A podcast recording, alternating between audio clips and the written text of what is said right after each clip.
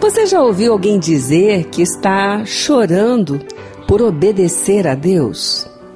Ou você já pensou em algum momento que estava ali chorando por obedecer a Deus? Ah, mas como é difícil obedecer a Deus nisso que eu estou fazendo agora.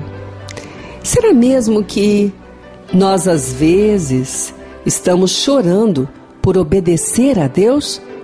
Ou será que não ouvimos de Deus aquilo que estamos obedecendo, mas ouvimos de alguém que foi usado ali pelo inimigo para nos orientar? Bom, mas essa pessoa ou aquela é uma boa pessoa, ela busca Deus, é alguém temente a Deus, eu conheço. Será que é dessa forma que nós temos a certeza daquilo que Deus está falando conosco? É bom avaliar.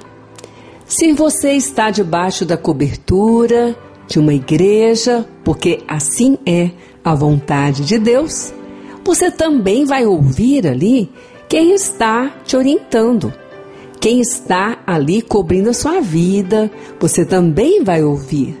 Mas não ouvir para só ouvir. Ouvir para considerar, ouvir para também estar ali antes de decisões, estar consultando a Deus. Algumas pessoas dizem que Deus fala com elas usa pessoas aleatoriamente, falam com elas e elas passam a me obedecer e comunicam aos seus líderes o que Deus já falou com elas. E às vezes choram, dizem ser difícil, mas será que Deus age assim? Será que Deus fala com a gente assim? Ou será que Deus está nesta hora também querendo que nós possamos falar com quem nos acompanha, falar com a nossa cobertura espiritual, falar com aqueles que oram por nós, aqueles que nos cobrem espiritualmente, a autoridade espiritual que está sobre nós. É certo que Deus quer. As decisões são construídas, as mudanças são construídas, as direções são compartilhadas. É certo que Deus quer que você fale com a sua cobertura espiritual, com aquela pessoa, o pastor, a pastora, o bispo, a bispa, o apóstolo, que estão aí cobrindo a sua vida na igreja que você está, na igreja que nós estamos. Deus não age de maneira alguma fora daquilo que ele planejou. Então, é bom pensar bem quando a vontade de Deus está tão difícil de fazer.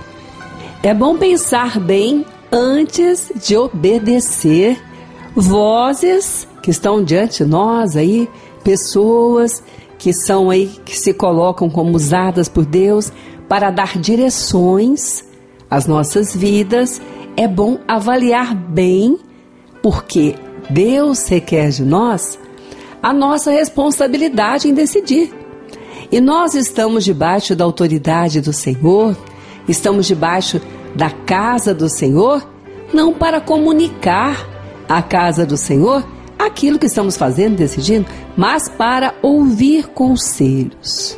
A palavra do Senhor diz, do Senhor diz que a sabedoria está em receber os conselhos. E nós precisamos saber quem é que está nos aconselhando. Se estamos debaixo da autoridade de alguém na casa do Senhor, precisamos ouvir, precisamos compartilhar. Se não estamos na casa do Senhor, infelizmente, já estamos aí sujeitos a vários enganos, porque ou é na casa do Senhor ou é na casa do inimigo, que é o mundo. Mas na casa do Senhor, nós temos como ser aconselhados pelos servos do Senhor. Então, cuidado.